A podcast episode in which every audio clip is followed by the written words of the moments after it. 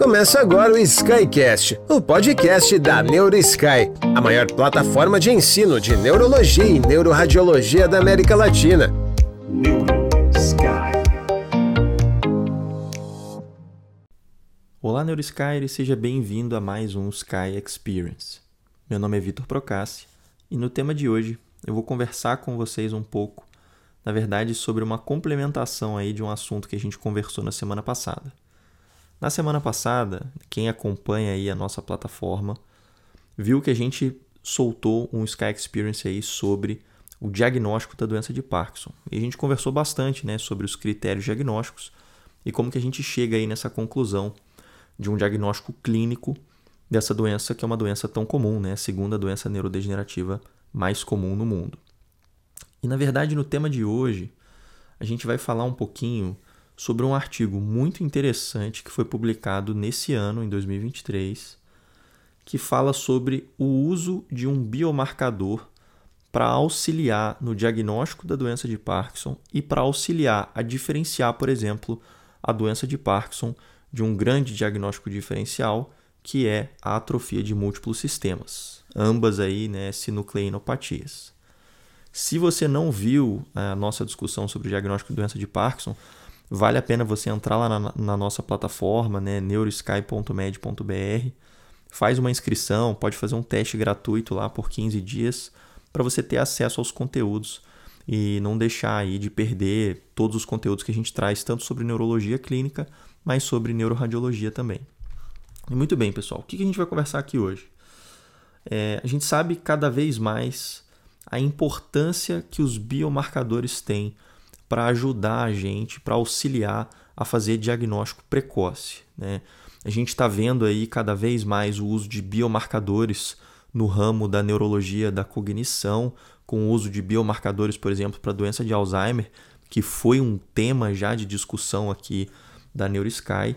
E o que eu queria trazer para vocês hoje aqui é um artigo que avaliou um dos biomarcadores para diagnóstico de sinucleinopatias.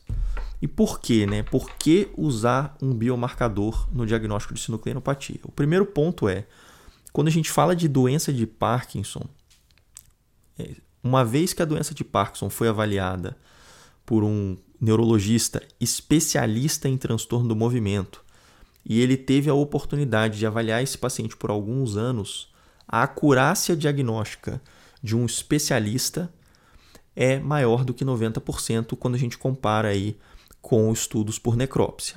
Vale a pena a gente lembrar que o padrão ouro para o diagnóstico de doença de Parkinson é a análise anatomopatológica pós-mortem do paciente. E aí você confirma se era uma patologia de doença de Parkinson ou não. Quando eu comparo um neurologista ultra especialista, ou seja, fez transtorno do movimento, a chance desse neurologista acertar o diagnóstico é acima de 90%, principalmente se ele tiver a oportunidade de acompanhar esse paciente. Quando a gente joga isso né, para um neurologista geral, essa acurácia ela tende a diminuir um pouco, mas fica acima de 80%. E quando a gente vai avaliar, por exemplo, outra sinucleinopatia, como a atrofia de múltiplo sistema, ela tende a ser uma doença que a acurácia diagnóstica é mais baixa. E tem estudos demonstrando que em torno de 62 a 78% de acurácia diagnóstica é mesmo sendo realizada aí por especialistas na área.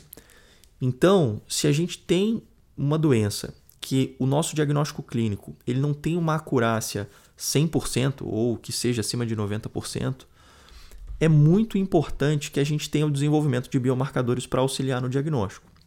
Em especial, pessoal, quando a gente está falando de doenças que estão na sua manifestação precoce, que vai ser mais difícil ainda da gente diagnosticar. Então, quando a gente olha, por exemplo, para o diagnóstico precoce de atrofia de múltiplos sistemas e doença de Parkinson, a nossa acurácia é bem menor do que 90%. Então, aí, mais uma vez, a importância da gente ter um biomarcador. E os biomarcadores para sinucleinopatias, eles vêm sendo estudados nos últimos anos. E o que eu queria trazer para vocês é justamente esse artigo que foi publicado em 2023 na Neurology. Né? O título do artigo é Cutaneous Alpha-Synuclein Signatures in Patients with Multiple System Atrophy and Parkinson Disease, que foi um artigo aí, o primeiro autor, o Christopher Gibbons, da Universidade de Harvard. O que, que esse artigo trouxe para a gente? Eles avaliaram 31 pacientes com atrofia de múltiplos sistemas 54 pacientes com doença de Parkinson e 24 controles saudáveis. E o que, que eles fizeram? Eles fizeram biópsia cutânea para avaliar as fibras nervosas autonômicas e a presença de alfa-sinucleína total e fosforilada nessas biópsias em três sítios de biópsias diferentes: cervical posterior, na coxa e na perna distal. E aí, como foi a comparação deles e o que, que eles encontraram? Todos os pacientes com atrofia de múltiplos sistemas tiveram biópsia positiva aí para a alfa-sinucleína fosforilada, enquanto 51 de 54 pacientes tiveram positivo na doença de Parkinson e nenhum dos controles teve é, positividade da alfa-sinucleína aí nas biópsias cutâneas. E quando eles compararam a distribuição corporal e a carga de depósito de alfa-sinucleína, os autores conseguiram perceber uma diferença entre os grupos. Os pacientes com atrofia de múltiplos sistemas, eles tinham uma distribuição muito mais ampla de alfa-sinucleína fosforilada no, nas biópsias cutâneas e uma carga de depósito mais alta em comparação com os pacientes que com doença de Parkinson. Esses tinham menor depósito e, além disso, eles demonstravam um gradiente de depósito que era mais presente na região cervical posterior.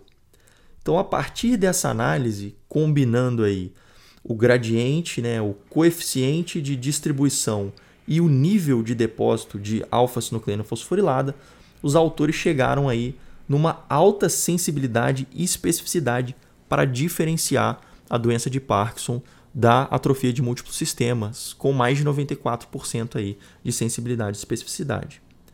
Esse artigo é muito bacana, pessoal, porque ele mostra um potencial biomarcador num teste que é um teste relativamente simples, eu digo em termos de não ser um teste tão invasivo, para a gente conseguir diferenciar se o paciente tem uma sinucleinopatia e ainda mais, né, se ela é uma atrofia de múltiplos sistemas ou se ela é uma doença de Parkinson. É claro, a gente já pode trazer esse artigo para a prática clínica? Ainda não. Né? Os próprios autores eles falam que, apesar do estudo ter demonstrado essa alta sensibilidade e especificidade, o estudo tem algumas limitações. A primeira é ele não avaliou outros tecidos que podem ter também alterações em biomarcadores e até alguns estudos prévios que já fizeram análise é, de alfa-sinucleína no sangue, no líquor. Ele não comparou com alterações de neuroimagem ou imagens funcionais que a gente sabe que podem ser utilizadas nesses pacientes. Então, isso é um ponto de limitação. Um outro ponto de limitação é o pequeno número de casos do estudo, né, que ainda não permite a gente generalizar, talvez, né, para a população. E um outro ponto é que a maioria dos pacientes estavam em estágio de doença moderado ou avançado. E seria muito importante a gente avaliar se esse padrão ele também vai estar presente em fases precoces da doença.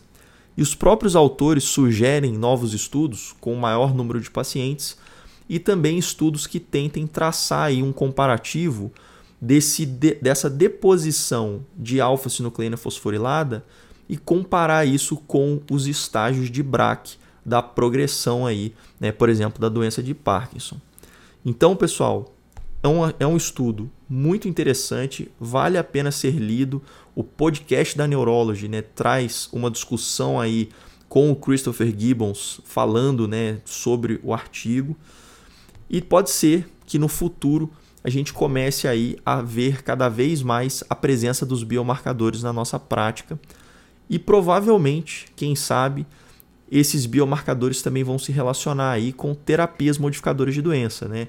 E aí vão ficar mais importantes ainda na nossa prática clínica. Eu espero que vocês tenham gostado dessa discussão de hoje. Se você não está inscrito na plataforma, entra lá neurosky.med.br, se inscreve. A gente tem conteúdo em todas as áreas da neurologia, neurologia clínica, neuroped, vascular, transtorno do movimento, cognição e muitos conteúdos aí de neuroradiologia e correlação clínico-radiológica. Segue a gente nas redes sociais, no Instagram, acessa nossos conteúdos no Spotify também. Eu tenho certeza que você vai gostar e se você quiser aprender mais, não deixa de assinar a plataforma. Espero que vocês tenham gostado e até a próxima.